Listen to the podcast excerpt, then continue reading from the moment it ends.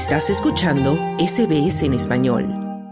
Migrar a un país nuevo supone todo un reto, pero cuando la etapa en el extranjero ha terminado y toca volver a casa, el proceso migratorio comienza de nuevo. Es entonces cuando la adaptación al país de origen puede resultar complicada y hablamos del choque cultural inverso. Para saber más sobre este proceso psicológico que acompaña a aquellos que deciden volver, hemos hablado con Belén Navío. Belén se encarga de la gestión e implementación de proyectos en Volvemos una organización basada en España que se encarga de ayudar tanto a las personas que deciden migrar como a aquellas que deciden volver. Esto es lo que Belén nos ha contado sobre el choque cultural inverso.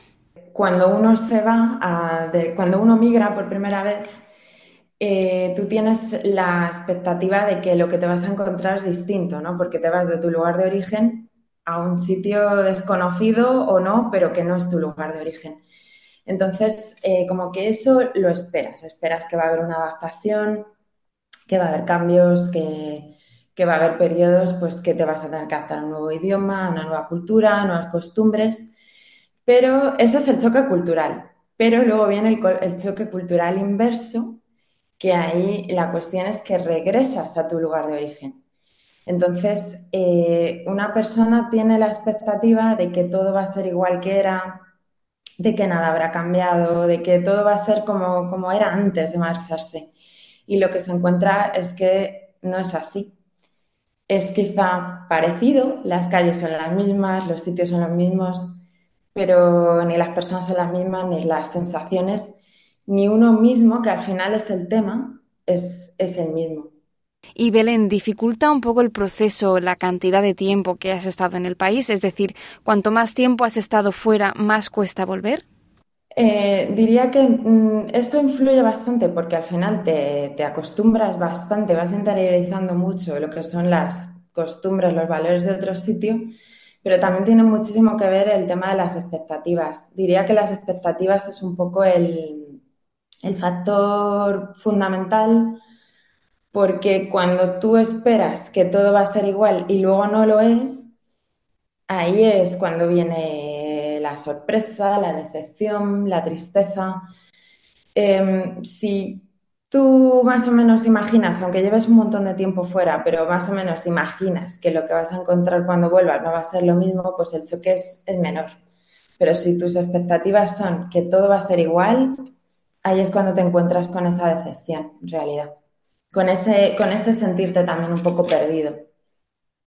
Bueno, pero esto también incluso puede jugar a favor de las personas que quieren regresar a casa porque tal vez muchas piensan o tienen miedo a regresar y que la situación en el país de origen sea peor que la que tienen en el país al que han migrado y luego realmente al regresar ven pues que no es tan malo y que incluso puede ser mejor, ¿no? Este es un punto de vista muy, muy bonito y muy optimista y me parece que es muy acertado también, porque es cierto que durante el, proceso migratorio la persona eh, evoluciona, la persona aprende a gestionar los problemas de otra manera, eh, la persona crece. Entonces quizá se puede encontrar que los problemas que había obviamente siguen, pero también se puede encontrar que ahora es capaz de gestionarlos de otra forma. Entonces, este punto de vista que comentas eh, me parece muy interesante y muy optimista al final. Sí. ¿Y cuáles son los miedos más comunes a los que se enfrentan las personas que quieren volver a casa? Bueno, la verdad es que la gente suele volver con, por una parte, suele volver con, buenas expectativas, ¿no? Lo que te comento de, de, encontrar el entorno en el que siempre se movían, en su gente, sus cosas de siempre pero los miedos con los que se encuentran pues tiene más que ver con las expectativas laborales, con que quizá no vayan a encontrar un trabajo como el que tenían en el sitio donde están, con un sueldo igual o con las mismas condiciones. Sería un poco los mayores miedos que encuentra la gente serían esos, porque lo que es a nivel social, em, la gente no, quizá no piensa tanto en eso, ¿no? Es algo que se encuentran más bien cuando llegan. La cuestión es que em, también cuando una persona está fuera tanto tiempo, hay hitos ¿no? sociales en su entorno de, amigos que, que, se los han perdido, los han tenido hijos, han casado y eso la persona no estaba en ese momento. Entonces, cuando vuelve, es como que está un poco descolgado de alguna forma, porque no estaba En, esos momentos. Entonces, eh, sí, sí, sería un poco eso, en realidad. Y, también eh, hay un punto muy importante que es el hecho de que la propia persona ha cambiado. de hecho, es al final un poco el punto más importante, porque la persona se va, e, esa persona está consigo misma cada día, entonces no es capaz, capaz quizá de, ver la evolución que ha sufrido, que ha tenido, que, al final es una evolución, es algo positivo, pero claro, cuando vuelve, esa persona ya no es la misma que se fue. Y Belén, ¿qué recomendaciones les darías a aquellos que quieren volver para que el proceso sea un poquito más amable? La primera recomendación que daría es el hecho de tener paciencia, sobre todo. O sea, la, readaptación a tu, a tu país de origen no sucede en dos días. Hay que tener paciencia, es un proceso que se va dando poco a poco, el, volver a reamoldarse a los antiguos amigos, a la familia, a los antiguos valores que, había en el, y que hay en el lugar de origen. Esa sería una de las cuestiones. Otra cuestión, otra recomendación eh, sería comprender llegar a comprender que no, una no es la misma persona, uno no es la misma persona que se fue y el entorno tampoco. Las cosas han cambiado, hay que asumirlo y no pasa nada. Ahora es una fase diferente. Hemos vuelto al lugar de origen, pero ahora es una fase distinta y también está muy bien. Es, algo distinto. Quizá como comentabas antes, pues eh, ahora enfrentamos los problemas de otra forma, eh, hemos cambiado y está bien. ¿Vale?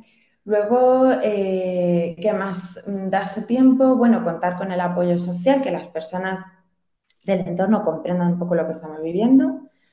Mm, es algo a lo que no se le ha dado mucha visibilidad, ¿no? El tema del choque cultural inverso, pero es algo que está ahí y cuando uno vuelve, pues se siente raro. Y es así. Está bien que la gente del entorno lo comprenda. Em, diría que bueno, la rabia, la frustración, la tristeza que uno pueda sentir en ciertos momentos, no apagarla con la gente del entorno y que los demás eh, sirvan de, apoyo. Y luego otra cuestión que me parece interesante es el hecho de, de, que es posible que algunas de las relaciones pasadas se pierdan porque ya no existe la química que había con esa persona, ya no, ya no existe ese vínculo. Quizá las cosas que unían a esas personas ya no están porque ha habido muchos cambios, pero eso permite a la persona conocer a otras personas nuevas y eso está muy bien. Entonces, puede que en su nueva migración al lugar de origen conozca a gente nueva. Y en ese conocer gente nueva eh, puede estar el conocer gente que ha vivido lo mismo. Intentar ponerse en contacto con personas que han vuelto de la migración y que se encuentran un poco en, en esa situación de un poco de tierra de nadie, de estarse adaptando, porque van a ver que no son los únicos que están viviendo eso, que es algo muy normal. Es muy sorprendente, pero es muy normal. Es una parte del proceso, en realidad. Y también es importante mantener el contacto con todas aquellas personas que han sido tu familia en el país al que has migrado, ¿no? Exacto, pero lo que dices es muy interesante y a mí personalmente me ha ayudado mucho el, seguir manteniendo el contacto y además mucho contacto con, las personas que se quedan. Porque como dices, llegas allí y al final eh, todas las personas que se van son un poco huérfanas y forman una familia entre ellas que es una familia maravillosa. Y mantener ese apoyo, esa comunicación, a día de hoy estamos en el 2024, tenemos las redes sociales, tenemos WhatsApp, podemos hablar a cualquier hora, en cualquier momento, podemos mantenernos comunicados y, es muy importante eso. Creo que es importante eh, tratar de, recobrar los vínculos con las personas del lugar de origen, ¿no? A donde regresamos, pero también es muy importante no perder el contacto con, con esa familia que hemos formado fuera, en realidad. Muchas gracias, Belén, por contarnos un poquito más sobre el choque cultural inverso y espero que sigáis ayudando a mucha gente a regresar a casa. Gracias a ti, Mar, por, por este ratito de poder hablar un tema tan interesante, la verdad. Y, y nada, pues eso, muchísimas gracias. ¿Quieres escuchar más historias como esta? Descárgatelas en Apple Podcasts, Google Podcasts, Spotify o en tu plataforma de podcast favorita.